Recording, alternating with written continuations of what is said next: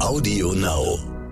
Das ist natürlich auch ein bisschen irritierend oder alarmierend auch, wie viele Menschen auf einmal bereit sind, Teile ihrer Freiheit sofort wegzuwerfen, in der vermeintlichen Hoffnung dafür mehr Gesundheit zu bekommen. Wo ich ja sage, Gesundheitsdaten sind mit das Sensibelste, was es gibt.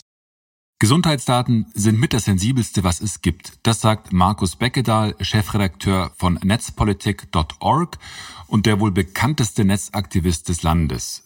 Mit ihm habe ich darüber gesprochen, was es eigentlich mit der sogenannten Tracking-App auf sich hat. Also mit dieser App, mit der wir demnächst informiert werden sollen, wenn wir uns in der Nähe von Corona-Infizierten aufgehalten haben. Wie soll die genau funktionieren? Wie schätzt er den Nutzen dieser App ein? Und kann die uns tatsächlich wieder mehr Freiheit bringen? Also dürfen wir damit eher raus? Oder ist die App ein Instrument der totalen digitalen Kontrolle? Wir und Corona. Die wichtigsten Informationen zum Virus. Nachrichten, Experten, Leben im Alltag. Und damit willkommen zurück zu Wir und Corona, dem täglichen Podcast von Stern und RTL. Mein Name ist Florian Güsken, ich bin an sich Reporter für Politik und Wirtschaft beim Stern, darf Sie aber hier und heute durch die nächste halbe Stunde führen. Bevor ich mich mit Markus Beckedahl unterhalte, möchte ich wieder Dr. Michael Wünning zu Wort kommen lassen. Dr. Wünning ist, Sie wissen es vielleicht schon, Chefarzt am Marienkrankenhaus in Hamburg und dort für die Notfall- und Akutmedizin zuständig. Hier berichtet er uns jeden Tag über die aktuelle Lage in seiner Klinik und heute beschreibt er uns, wie sehr es hilft, dass seine Ärzte, seine Pfleger, seine Mitarbeiter Hilfe von außen erhalten, Unterstützung und Solidarität auch aus der Bevölkerung erfahren. Wenn ich täglich versuche, Ihnen einen Einblick in das Leben und den Alltag in unserem Krankenhaus in dieser Situation zu geben, bin ich leider gezwungen, oftmals über Dinge zu sprechen, die uns traurig oder sogar manchmal Angst machen. Also meistens negative Tatsachen. Und dabei kommen die positiven Momente, die uns diese Krise bringt, viel zu kurz. Und damit meine ich hauptsächlich die Solidarität, die uns aus der Bevölkerung entgegengebracht wird. Ich sitze hier beispielsweise neben einem großen Kasten mit 50 äh, Schutzvisieren, die uns ein Maker-Hub hier in Hamburg äh, gebaut hat, damit wir uns besser schützen können. Ich rede aber auch von einzelnen Mitbürgern, die hier vorne eine Information, zwei, drei Atemschutzmasken, die sie noch im Keller gehabt haben, abliefern, weil sie möchten, dass wir richtig geschützt sind. Das sind aber auch Firmen, die uns äh, spenden im Sinne von Energy Drinks, Energy Bars, ähm, Äpfeln, Süßigkeiten zur Verfügung stellen und geht bis hin zu Initiativen wie Kochen für Helden, die uns in der letzten Woche wirklich köstlich versorgt haben. Und durch all dieses wird eines vor allem ausgedrückt, was wir jahrelang so in diesem Land nicht hatten, nämlich eine Wertschätzung für unsere Pflegekräfte. Und das sind Gespräche, die wir in der Vor-Corona-Zeit oft im Team geführt haben, wo man mich gefragt hat, wissen die Menschen da draußen eigentlich, was wir tagtäglich für sie tun? Und weiß die Politik, wie unattraktiv dieser Arbeitsplatz sowohl in Arbeitsbedingungen wie auch in Vergütung derzeit ist? Ich freue mich deswegen wirklich sehr, dass in diesen Zeiten unsere Teams und unsere Pflegekräfte einen Teil der Wertschätzung bekommen, die sie wirklich schon seit langem verdienen. Und dabei ist es egal, ob es sich um Spenden handelt oder ob die Menschen abends auf dem Balkon stehen und ihnen den lang verdienten Beifall zollen. Wichtig ist nur, dass, wenn diese Krise vorbei ist, wir nicht wieder einfach zum Alltäglichen übergehen und vergessen, was diese Menschen für uns getan haben, sondern dass wir dauerhaft etwas an der Situation ändern. In diesem Sinne bleiben Sie zu Hause und gesund. Bis morgen. Vielen Dank, Herr Dr. Wünning. Ich habe es schon gesagt, Markus Beckedahl ist der wohl prominenteste Netzaktivist in Deutschland, wobei Netzaktivist alleine trifft es nicht so ganz, denn Beckedahl ist vieles. Der ist Chefredakteur der Redaktion von netzpolitik.org, aber auch Mitbegründer der jährlichen Internetkonferenz Republika in Berlin, also so etwas wie ein ziemlich erfolgreicher Unternehmer, würde ich sagen. Beckedahl kennt sich also richtig gut aus mit Fragen der Freiheit im Netz und damit auch im richtigen Leben. Deshalb freue ich mich jetzt, mit Beckedahl über die Corona-App sprechen zu dürfen, die uns demnächst helfen soll, genau zu wissen, ob und wann wir Infizierten begegnet sind. Wie gut ist die, welche Chancen schafft sie und welche Risiken birgt sie? Hallo Markus. Hallo Florian. Ich würde erstmal gern mit dir über die Tracking-App sprechen, die gerade in aller Munde ist und die uns jetzt im Kampf gegen Corona so richtig voranbringen soll. Der Kanzleramtschef Helge Braun nennt diese App ja eine wichtige Verbesserung. Kannst du mir mal helfen zu verstehen, wer programmiert diese App jetzt eigentlich ganz genau und was macht die? Eine App oder sagen wir mal eine technologieunterstützte Ermittlung von potenziellen Infektionsketten denken wir zu kennen, wenn wir uns äh, asiatische Länder und ihren Umgang mit der Corona-Krise anschauen. Es gab da in den letzten Wochen vor allen Dingen zwei Modelle, die in der öffentlichen Debatte etwas miteinander konkurrierten. Das war Südkorea auf der einen Seite und das war äh, Singapur auf der anderen Seite. Beide haben unterschiedliche Ansätze gehabt. In äh, Südkorea gibt es eine riesige Testinfrastruktur, aber Technologie getrieben wird da die Überwachung der Quarantäne vor allen Dingen. Und zwar nicht nur durch Ermittlung von Standortdaten über Funkzellenermittlung, ähm, sondern in Südkorea verbindet man auch noch Kreditkarten, Kaufinformationen und äh, Echtzeit-Videoüberwachungskameras, Feeds, also eine ganze Menge Überwachungs- und Kontrolltechnologien zusammen, um ja, um zu überprüfen, ob jemand, der möglicherweise positiv getestet wurde, zu Hause bleibt im Rahmen der Quarantäne. Das heißt, also mal ganz kurz, das heißt, da wird mein, mein Handy, ich werde als äh, infiziert kategorisiert und dann äh, weiß die Regierung, ah, der äh, Güsken oder der Beckedahl, der ist da und da und der bewegt sich jetzt da und dahin und wenn ich dann irgendwie ein rotes Kästchen oder eine rote Grenze verlasse, dann gibt es da irgendwo Alarm oder dann meldet sich jemand oder wie läuft das? Ja, genau. Ne? Also das äh, sind ja, es gibt ja verschiedene Ansätze ähm, weltweit, wie man mit Quarantänesituationen umgeht. Sehr beliebt äh, ist dann auch, äh, ich glaube, Polen hat so eine digitale Fußfessel. Das funktioniert dann teilweise mit Geofencing, Infrastrukturen, also drumherum. Also es wird versucht zu ermitteln, ob man zum Beispiel oder ein Handy das Haus verlassen hat. Auf der anderen Seite gibt es Singapur. Singapur ähm, soll eine freiwillige App haben, die mehr Datenschutz eingebaut hat und über Bluetooth-Technologie ermitteln soll, wer war, wem bin ich in den letzten Tagen begegnet. Weil zur Identifikation von möglichen Infektionsketten haben wir ja bisher in Deutschland den relativ analogen Prozess, dass jemand positiv getestet wird. Dann meldet man sich vorher oder nach dem Test beim Gesundheitsamt. Beim Gesundheitsamt soll man aufzählen, wem man in den letzten zwei Wochen denn begegnet ist. Und das wird dann alles mit der Hand oder sonst wie abgetippt. Und das klappte, sagen wir mal, bei den ersten paar hundert vielleicht und hat da schon Gesundheitsämter über den Haufen gelegt. Aber die Hoffnung ist halt, dass wir irgendwann wieder zu einer Normalisierung des Alltags kommen, aber trotzdem dieses Virus noch da ist und mit einer digitalen Nachverfolgung von Infektionsketten einfach mal genauer sagen kann, wem könnte ich denn begegnet sein, weil so Handys über Bluetooth im Umkreis von ein, zwei, drei Metern irgendwie gegenseitig Hallo sagen und das kann man datenschutzfrei freundlich abspeichern, ohne zu wissen, wo war ich denn eigentlich mit dem Handy und wer bin ich, sondern einfach mhm. nur so, hey, mein Handy XYZ hat äh, YZZ äh, getroffen und den möchte ich jetzt mal informieren darüber, dass ich leider positiv mhm. getestet habe. Also dieses, dieses mit diesem Bluetooth, das, das, das heißt, ich an meinem Handy schalte das quasi ein und dann registriert mein Handy wenig, sagen wir mal, in der Distanz von eineinhalb bis zwei Metern getroffen habe über einen längeren Zeitraum, also so 10 bis 15 Minuten, richtig? Genau, also sagen wir mal, eine Funkzelle kann ein ganzes Dorf umfassen. Das bedeutet, bis zu mehrere tausend Menschen können gleichzeitig in einer Funkzelle sein, ohne sich überhaupt zu nahe gekommen zu sein, um äh, über Tröpfcheninfektionen sich gegenseitig anzustecken. Das kann natürlich, und das zeigt Südkorea, dazu führen, dass wir die ganze Zeit nur Massenpanik auslösen, weil wir eine sehr ungenaue Überwachungstechnologie verwenden, die bei der Vorratsdatenspeicherung auch schon eingesetzt wurde, aber in in diesem Fall, also in diesem Fall möchte ich wissen, wem bin ich denn so nahe gekommen, dass möglicherweise jemand angesteckt wurde.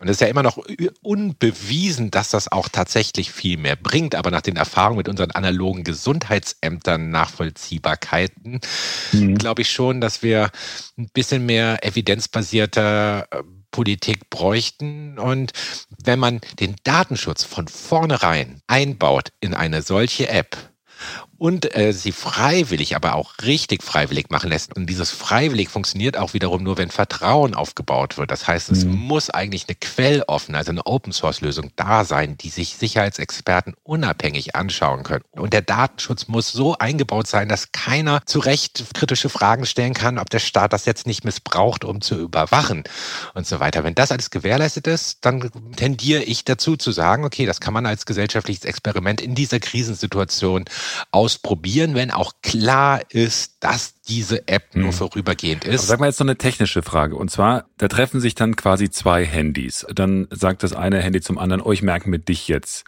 Da ist doch eine Identität drin. Also da ist doch dann meine Handynummer, meine Telefonnummer oder irgendwas, was mich als äh, Florian ausweist, ist doch dann da drin, oder nicht? Naja, also Singapur ist tatsächlich hingegangen und hat eine, hat eine zentrale Nachverfolgung gebaut. Äh, an Singapur orientiert man sich, wenn man das Ganze über die Bluetooth-Technologie macht, aber natürlich möchte man es äh, datenschutzfreundlicher, das heißt mehr mit unseren deutschen Werten ausgestattet entwickeln und nicht eins zu eins übernehmen. Und dann kann man halt schon Privacy by Design Merkmale beachten. Das heißt, man kann von vornherein das Ganze technisch so entwickeln und so designen, dass mein Handy von deinem Handy nur weiß, dass es irgendeine Nummer, die ist ist nicht nachvollziehbar zu Florian Güsken. Äh, da gibt es keinerlei Querverweis, aber irgendwo ist gespeichert, dass mein Handy dein Handy getroffen hat in den letzten zwei Wochen. Und dann kann man nämlich sozusagen eine Befehlskette durchgeben von Handy zu Handy springen und sagen so, hallo, wir haben uns irgendwie vor zwei Wochen getroffen äh, und äh, ich habe das mir nur gemerkt und wollte dir nur sagen, ich bin mittlerweile positiv getestet. Vielleicht solltest du das auch mal machen. Und dann würde man quasi dazu animiert werden zu sagen, okay, bleib in Quarantäne oder geh zum Arzt oder lass dich testen oder äh, was auch immer, dass man dann die selber freiwillig diese Maßnahmen äh, ergreift, richtig? Genau, also sagen wir mal, äh, etwas, was eigentlich im Moment von unseren vollkommen überlasteten Gesundheitsämtern händisch gemacht wird, würde man digitalisieren und äh, natürlich mit einem Ziel. Und dieses Ziel wäre in diesem Fall, äh, lass dich testen. Dafür müssen wir aber auch ausreichend Testinfrastrukturen haben. Wo werden die ganzen Daten denn gespeichert? Ich meine, da muss es ja trotzdem irgendwie einen zentralen Server geben. Ich meine, du hast ja mehrere Erfahrungen mit dem deutschen Staat auch schon gemacht. Bist du eher für eine zentrale Lösung oder eher für eine dezentrale? Sagen wir mal, es gibt die Möglichkeit, das sehr dezentral laufen zu lassen und trotzdem zentral noch äh, anonymisierte Daten irgendwie zu verarbeiten. Der komplette dezentrale Ansatz geht ja auch nur dahin, Menschen informieren über diese Ketten. Das heißt, ich weiß da bei dem Ansatz noch nicht, ob dann irgendwo zentral zumindest mal nachvollzogen werden kann, wie viele sind denn jetzt schon potenziell betroffen oder nicht. Dass man halt diese Daten haben möchte, aber ohne, dass man nachvollziehen kann, wer hat denn jetzt wen getroffen, weil das möchte ich auf jeden Fall ausschließen. Dieses Infektionsketten-Nachvollziehbarkeitsproblem besteht real. Dafür mhm. brauchen wir eine Lösung. Natürlich könnte auch eine Lösung sein, ganz viele qualifizierte Menschen im Gesundheitsämtern einzustellen, aber ich vermute mal, die Entwicklung einer App geht viel schneller, dann muss es aber ja so datenschutzfreundlich wie möglich sein. Privacy by Design, die Software, der ganze Quellcode muss offen wie möglich sein, hinterfragbar. Wenn man da nur den Eindruck erweckt, der Staat würde jetzt quasi äh, anfangen, mittelfristig alle mit Chips im Kopf zu versehen, um Corona hm. zu bekämpfen. Äh, Aber den Eindruck kann man ja durchaus kriegen, dass man sagt, also einerseits, das ist sinnvoll, diese App kann jetzt ein Instrument der Befreiung sein, der Hammer, mit dem wir uns jetzt aus dem Homeoffice heraus befreien und rausgehen dürfen, weil wir alles besser unter Kontrolle haben. Gleichzeitig ist es natürlich schon so, dass man sagt, das öffnet oder das könnte ja Tür und Tor öffnen für dafür, dass staatliche Kontrolle selbstverständlich wird. Ne? Ja, genau. Und zumal, also auch wenn ich jetzt sage, ich tendiere dazu, zu glauben, dass eine solche App äh, zur Identifizierung von, äh, äh, von diesen Ansteckungsketten, dass das funktionieren könnte. Ich weiß es trotzdem nicht. Ne? Also wir gehen hier mhm. auch gerade von theoretischen Annahmen aus, die auch teilweise aus der Medizin kommen, von Menschen, die glauben, dass so etwas eine Lösung bringen könnte und wir müssen es ausprobieren. Oder sagen wir mal, ich tendiere dazu, okay, wir sollten das wahrscheinlich ausprobieren aus äh, wissenschaftlichen Gründen und nachvollziehbaren Argumenten, aber wir müssen uns so absichern, dass das halt dann keine Dauerstellung ist, weil natürlich besteht auch die Gefahr, dass äh, es ein größeres Gewöhnungspotenzial an Überwachungstechnologien und so weiter mit sich bringt. Und das sind viele äh, richtige Bedenken in der öffentlichen Debatte drin. Deswegen halte ich auch nichts im Moment zu sagen, so man darf gar nicht äh, kritisch darüber nachdenken. Mhm. Natürlich müssen wir eine gesellschaftliche Debatte darüber führen, ob das Sinn macht, weil es ist einfach unbewiesen, dass das ein zentraler Baustein ist, auch wenn Politiker und Virologen das die ganze Zeit behaupten. Es ist trotzdem eine Wette. Eine Wette darauf, dass damit alles besser wird, aber es ist kein Beweis. Der Beweis muss erstmal kommen. Also wer macht dieses Ding denn eigentlich gerade? Ich habe jetzt äh, mehrere Sachen gelesen. Also da gibt es jetzt ein European Consortium. Wer sitzt denn da jetzt und programmiert das? Ja, da hat es in den letzten Wochen halt leider auch sehr viel Verwirrung drüber gegeben. Das lag einerseits in der Politik, andererseits auch an der Medienrezeption, ähm, weil wir auch erstmal darüber diskutiert haben, ob man nicht Funkzellenüberwachung, also Standortdatenüberwachung wie in Südkorea machen soll, was die Teile der Bundesregierung bevorzugt. Und dann ist auf eine freiwillige App-Lösung halt rumgeschwenkt. Und im Hintergrund entwickeln rund um das Heinrich-Herz-Institut und das Robert-Koch-Institut äh, und Universitäten und Fraunhofer-Institut und so weiter ein Konsortium aus diversen halt Partnern aus Deutschland, aber auch aus dem europäischen Ausland. Äh, diese PPET-Infrastruktur, die muss man sich eher als mhm. Ökosystem mhm. vorstellen. Also auch hier gibt es wieder viel Verwirrung. Alle denken, das ist die App aber das ist erstmal die Technologie hinter einer App. Eine App muss man sich so vorstellen, eine App ist eher die Oberfläche, äh, äh, die auf dem Handy dann auch noch Bluetooth ausliest, aber im Hintergrund auf Servern die Infrastruktur, die technische Infrastruktur, das will PPET machen sozusagen. Und das ist letzte Woche dann präsentiert worden. Und darauf soll dann eine App kommen, beziehungsweise nicht eine App, sondern möglicherweise auch mehrere Apps. Also sozusagen PPET baut das Backend, wer das Frontend baut, das wissen wir auch im Moment nicht. Aber sag mal, was ich, ähm, diese App würde ja von uns Menschen, Betroffenen einiges voraussetzen. Also ich, wenn ich infiziert wäre, müsste zum einen mal allen anderen bekannt geben über, über diese App, dass ich infiziert bin. Also ich meine, das mache ich zwar anonym, aber ich müsste es zumindest verkünden. Das ist die erste Hürde. Die zweite Hürde ist, wenn ich dann erfahre, dass ich Kontakt gehabt habe mit Infizierten, müsste ich also freiwillig sagen, okay, äh, ich gehe jetzt in Quarantäne und mache das auch. Das setzt ja wirklich ein hohes Maß an Eigenverantwortung voraus, oder nicht? Ja, natürlich. Sagen wir, mal, sagen wir mal, es gibt natürlich auch noch die anderen Möglichkeiten. Wir können natürlich jetzt auch den kompletten Kontroll- und Überwachungsstaat aufbauen und sagen so, hey, äh, Pistole auf die Brust, du musst jetzt zu Hause bleiben, wie du rührst dich hier von der Stelle. Das wollen wir jetzt nicht unbedingt so wir haben eher so die Frage, wenn so eine App entwickelt wird, unabhängig davon, was wer jetzt dahinter steht und wie die designt ist. Wir müssen halt Teile der Bevölkerung davon überzeugen, die auch einzusetzen, weil eine App bringt nichts, wenn sie nur 100.000 Menschen einsetzen. Und dann gibt es natürlich auch noch, sagen wir mal, ein paar Herausforderungen technischer Art. Ne? Nicht jeder hat ein modernes Handy, was äh, Bluetooth kann. Österreich, da überlegt äh, Bundeskanzler Kurz irgendwie auch alten Leuten verpflichtend irgendwelche Bluetooth-Armbänder zu geben. Ich möchte nicht, dass wir irgendwann mal darüber anfangen zu diskutieren, dass man verpflichtend ein Tracking-Device mit sich tragen muss. Das heißt, es muss freiwillig passieren. Ist denn das so, dass man als Datenschützer momentan jetzt eh Probleme hat? Denn jetzt, äh, es heißt ja, besondere Situationen erfordern besondere Maßnahmen und hört doch bitte bitte auf zu nölen, ihr Datenschützer. Es geht jetzt um was Größeres als um euch und eure Befindlichkeiten. Ist das was, womit du konfrontiert wirst oder womit ihr konfrontiert werdet oder ist das letzten Endes nichts, was ihr euch entgegengebracht werdet? Natürlich wird man damit gerade die ganze Zeit konfrontiert. Und das ist natürlich auch ein bisschen irritierend oder alarmierend auch, wie viele Menschen auf einmal bereit sind, äh, Teile ihrer Freiheit wegzuwerfen, sofort wegzuwerfen, in der vermeintlichen Hoffnung dafür mehr Gesundheit zu bekommen. Und das ist natürlich immer so ein Widerspruch, der oder ein vermeintlicher Widerspruch, der in die Debatte geworfen wird, so von wegen, jetzt seid doch mal nicht so vorsichtig mit euren Gesundheitsdaten. Wir wollen doch eigentlich nur Leben retten und der Datenschutz hindert da nur. Wo ich ja sage, Gesundheitsdaten sind mit das sensibelste, was es gibt. So, wenn man von dir mal einen DNA-Test macht oder so irgendwie einen Gentest macht, was in dir drin steckt und du willst das gar nicht wissen, aber das wird dann irgendwie ins Internet gestellt und jeder weiß, wann du sterben könntest, statistisch gesehen, was du irgendwie alles für Krankheiten hast, wie dein Krankheitsverlauf war. Sowas möchte man einfach nicht haben. Deswegen mhm. gibt es einen höheren Anspruch erstmal an die Sicherung von Gesundheitsdaten. Und im Endeffekt geht es hier um verschiedene Grundrechte. Und wir sollten jetzt nicht irgendwie bestimmte Grundrechte zugunsten von anderen komplett irgendwie äh, äh, abschaffen, weil das Hauptgrundrecht ist die Menschenwürde. Und die Menschenwürde ist sowohl irgendwie ein Grundrecht auf Unversehrtheit des Körpers als auch im Grundrecht auf informationelle Selbstbestimmung.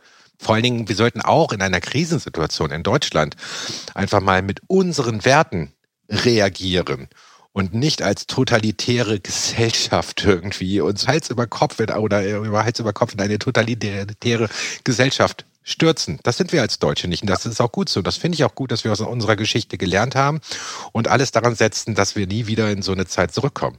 Aber siehst du die Gefahr gerade? Ich meine, äh, ich habe so das Gefühl, dass es doch äh, relativ stark mit Augenmaß versucht wird von der Bundesregierung auch auf solche Sachen auf solche Bedenken einzugehen. Und ich meine, du hast ja hier auch die Datenschutzgrundverordnung, die in Europa gilt, die ja ein relativ starkes Regelwerk auch für Datenschutz ist. Hast du das Gefühl, dass wir quasi in eine quasi totalitäre Gesellschaft Gefahr laufen, reinzurutschen? Nee, also ich habe so sagen wir mal äh, aus einer historischen Perspektive sehe ich die Gefahr, dass das kommen könnte, aber ich bin trotzdem positiv überrascht, wie im Moment äh, in Deutschland die Debatte abläuft, auch im Vergleich mhm. zu vielen, vielen anderen Staaten, dass wir mit unseren deutschen Werten äh, versuchen, Antworten zu finden. Das halt, das mögen nicht alle so tun. Ich kann mir vorstellen, dass Teil des Innenministeriums viel, viel härtere Maßnahmen durchsetzen wollen würde, wenn sie nur könnten. Und wenn man sich anschaut, ich meine, äh, Frankreich hat totale Ausgangssperre und so weiter, was überall passiert ist. Also abgesehen davon, dass die Bundesregierung es einfach verpeilt hat, weil sie im Februar sich nicht drum gekümmert hat, Nachschub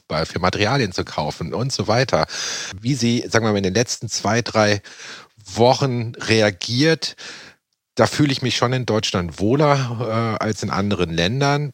Wenngleich es natürlich auch viele potenzielle Überschreitungen gibt und auch die Frage immer wieder gestellt werden muss, ist das verhältnismäßig, was hier passiert? Aber nochmal zu der Frage zurück. Also im Moment habe ich nicht das Gefühl, dass wir in eine totalitäre Gesellschaft abwandern, aber es macht mir schon Sorgen, wie schnell, inklusive mir selbst, äh, Menschen bereit sind, auf Freiheiten zu verzichten und das innerhalb von ein, zwei, drei Wochen Trotzdem machen wir es, weil wir es für sinnvoll halten, um gemeinschaftlich dieses Problem zu lösen. Aber ich hoffe nicht, dass da irgendwas von hängen bleibt und dass wir so schnell wie möglich wieder in die größtmögliche Freiheit zurück mhm. können.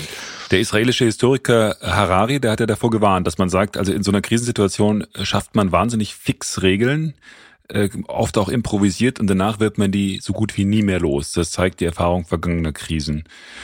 Ähm, ich habe aber noch trotzdem noch eine, eine Frage und zwar die Bundesregierung tut ja einiges, um also auch die digitale Technik jetzt auch jenseits der App im Kampf gegen dieses Virus zu nutzen. Also Mitte März haben die einen Hackathon gestartet und da wollte die Regierung Zitat gemeinsam mit der Zivilgesellschaft Lösungen im digitalen Raum suchen, also im Zusammenhang mit dem Coronavirus. Ihr seid ja da nicht nur bei netzpolitik.org, sondern auch du als Person ganz vorne dran als Vertreter der Zivilgesellschaft. War dieser Hackathon sinnvoll? War das gut?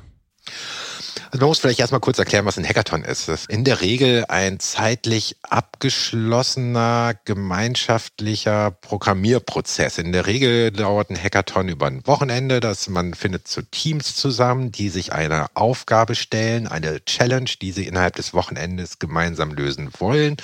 Und dann arbeitet man ein, zwei, drei Tage dran und präsentiert dann einen Prototypen.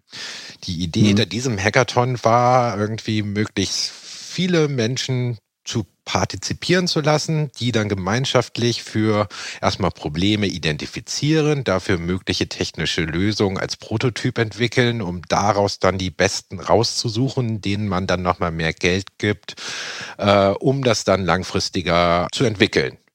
Das kann ganz gerne oder wird auch ganz gerne verwendet, um ähm, neue Ideen zu kreieren, ähm, zu schaffen, ähm, ähm neu, äh, neuartige Problemlösungen zu finden in Innovationsprozessen und so weiter. Insofern äh, fand ich das ganz interessant, dass die Bundesregierung das mal gemacht hat. Äh, fand äh, ganz interessant, dass da 40.000 Menschen mitmachen wollten. Ich weiß gar nicht, wie viele dann letztendlich mitgemacht hat.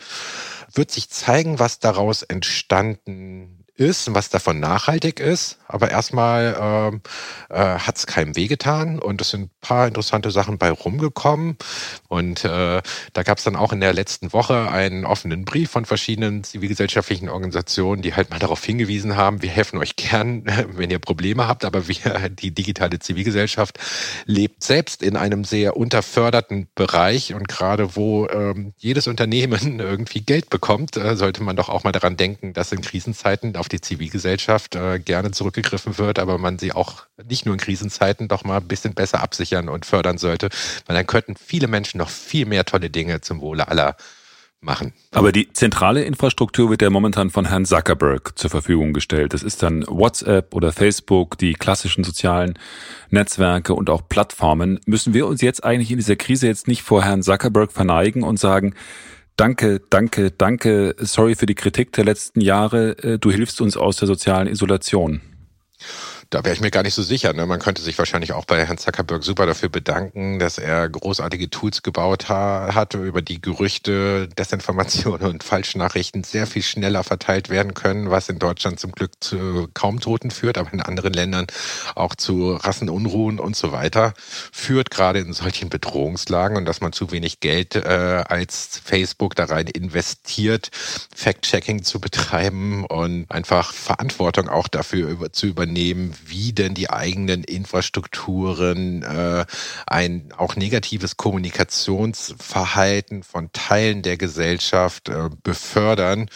Und deswegen habe ich keinen Bock, irgendwie Mark Zuckerberg jetzt Danke zu sagen. Äh, viele der Probleme, die wir haben, entstehen dadurch, dass er sehr viel Geld damit verdienen möchte, aber auch davon, dass der Staat einfach ähm, es verpeilt hat, es nicht geschafft hat, sich nicht drum gekümmert hat, frühzeitig äh, offene und freie Infrastrukturen zu fördern, die mhm. als Alternativen zu diesen datenkapitalistischen, monopolartigen Infrastrukturen ähm, gelten können. Mhm. Aber, aber Facebook wandelt sich doch gerade vom Saulus zum Paulus, denn die machen doch jetzt wahnsinnig viel gegen Fake News. Also vor ein paar Wochen konnte man noch posten, dass also Bleichmittel, Chlordioxid gemischt mit irgendwie Zitronensäure gegen das Coronavirus helfe. Sowas geht jetzt nicht mehr. Also die sagen jetzt auch, wir löschen Lügen, wir stimmen uns echt eng ab mit Gesundheitsorganisationen ähm, in den USA, in Deutschland, überall. Es gibt jetzt bei Facebook sogar so eine Art Corona-Informationszentrum. Also machen die nicht wahnsinnig viel? Ja, das ist also, ich würde sie auf keinen Fall Paulus bezeichnen. Facebook reagiert immer nur, wenn sie direkt an der Wand stehen, die Pistole ihnen auf, auf den Kopf gedrückt wird und kurz bevor losgeschossen wird, dann investieren sie relativ viel in Public Relation und äh, wir müssen jetzt mal irgendwie durch Informationszentren irgendwie unsere gesellschaftliche Verantwortung übernehmen. Also im Endeffekt ist das alles Marketing und PR, um davon abzulenken, dass man in der Vergangenheit einfach einen ganzen Haufen Scheiße gebaut hat und mit dem Ziel, größtmöglich Profit daraus zu holen und eigentlich nie das gesellschaftliche Wohl irgendwie im Auge hatte, sondern immer nur das private eigene. Du bist ja nicht nur Aktivist und Chefredakteur von netzpolitik.org, sondern du bist auch Gründer und Manager, also Unternehmer. Du bist nämlich einer der Gründer der Internetkonferenz Republika und einer der Organisatoren dort. Diese Riesenkonferenz sollte eigentlich im Mai stattfinden. Ihr habt die jetzt erstmal verlegt auf Anfang August, wenn ich das richtig mitgekriegt habe. Ist das denn realistisch? Wird die, die Konferenz stattfinden? Also man muss erstmal dazu sagen, im Moment sind in Deutschland Veranstaltungen äh, bis zum 19. April, zumindest in Berlin, untersagt. Die Republika sollte mhm. eigentlich Anfang Mai stattfinden. Wir haben schon sehr frühzeitig gesagt, okay, wir halten das nicht für realistisch wir übernehmen die gesellschaftliche Verantwortung zu sagen, okay, das kostet uns einen Haufen Geld, das kann Arbeitsplätze kosten, aber wir sagen, wir lassen sie nicht im Mai stattfinden und gucken, ob wir im August nochmal eine Chance haben. Ähm, wir haben aber jetzt also zumindest als Republika uns gedacht, naja, ähm, wir sollten eigentlich vom 6. bis zum 8. Mai stattfinden. Wir werden auf jeden Fall einen der Tage nutzen und werden eine virtuelle, digitale Republika stattfinden lassen. Und da sind wir im Moment am Hin und Her am Konzeptionieren wie wir es hinbekommen, unsere Themen, auch unsere, unseren Ansatz, der eigentlich immer dafür gedacht ist, also Menschen zusammenzubringen. Aber ich meine, ihr könnt ja, ihr, habt ja mal einen ziemlichen Vorlauf für die thematische Planung auch der Republika, soweit ich das mitkriege. Das, da könnt ihr doch eigentlich fast alle Themen jetzt in die Tonne treten, oder? Ich meine, nach dieser Krise ist alles anders, auch in der digitalen Welt vermutlich. Da müsst ihr ja eigentlich auch bei Null anfangen, oder ist das falsch? Ja, das war also ziemlich frustrierend für das gesamte Programmteam. Was wir im nächsten Jahr müssen wir dann wieder neu anfangen. Up from the scratch entwickeln das immer für eine Republika. Das heißt, wir können jetzt nicht einfach all das, was dieses Jahr irgendwie nicht vorgekommen ist, nächstes Jahr wieder verwenden. Aber wir werden natürlich schon gucken, dass wir Teile davon, die eher zeitloser sind, äh, ein bisschen weiterentwickelt, dann vielleicht nächstes Jahr wieder reinnehmen. Ja, klar. Es ist trotzdem interessant, wie das dann Leute machen, die so eine Riesenkonferenz organisieren, wie sie versuchen, da jetzt äh, irgendwie über Wasser zu bleiben. Was macht ihr denn in dieser Situation? Situation jetzt auch gerade als Unternehmer Mut? Weil ich kann mir schon vorstellen, dass man sich dann, wachst du da jetzt nachts auf und sagst dir, scheiße, das ist wirklich viel Geld, das da jetzt auf dem, um das es da geht. Und was passiert, wenn das jetzt wieder ein halbes Jahr überhaupt nicht geht? Und was macht dir denn der Situation Mut? Was lässt dich da nach vorne gucken? Naja, also einerseits zu wissen, wir können es jetzt nicht ändern.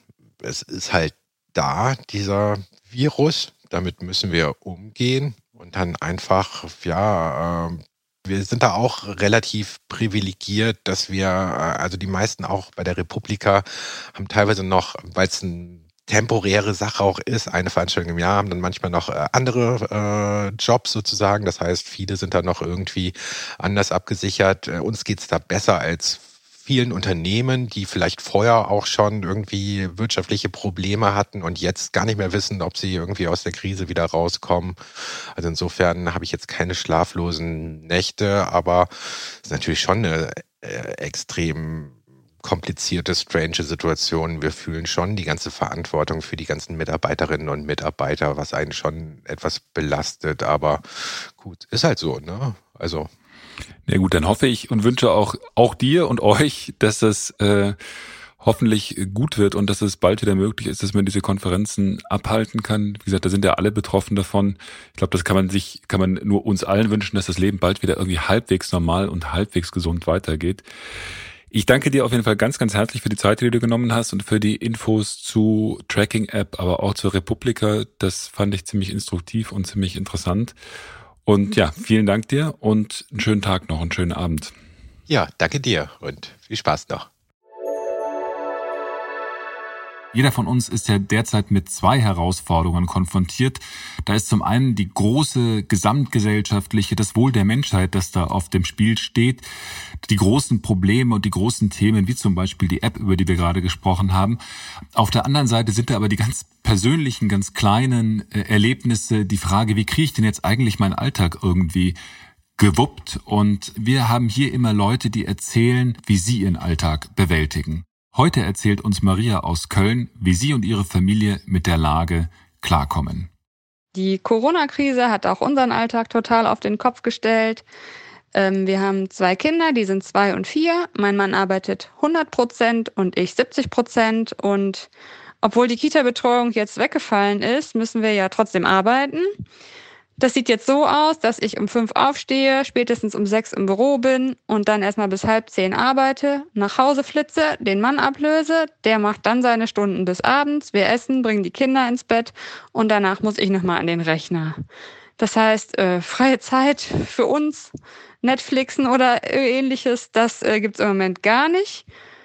Mal sehen, wie lange wir das durchhalten. Ich hoffe, dass die Krise dann doch irgendwie in absehbarer Zeit überwunden ist. Ja, die Kinder merken das natürlich auch. Sie dürfen nicht auf den Spielplatz, sie dürfen ihre Freunde nicht sehen. Es ist aber schön, dass wir so viel Zeit mit ihnen verbringen können. Das sehe ich schon auch positiv.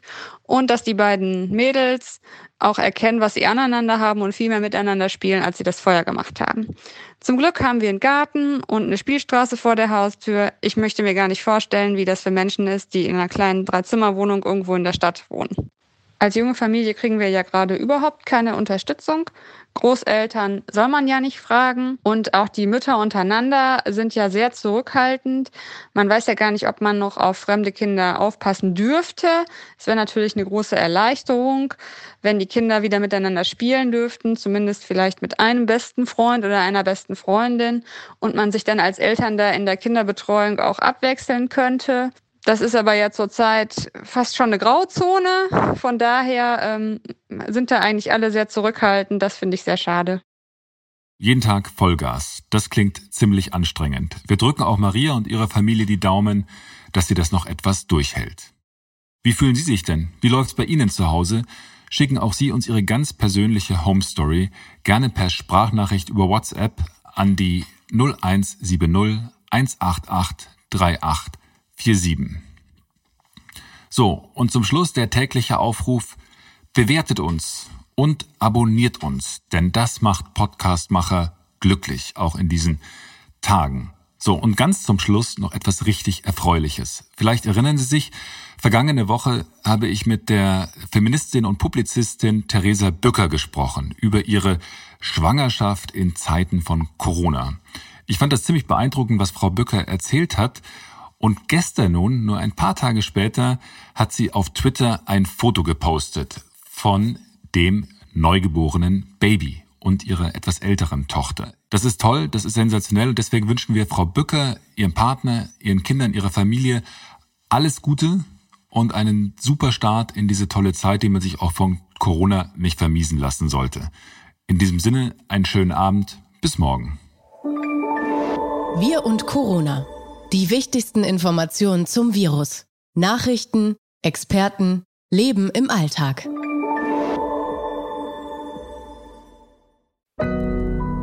Audio Now.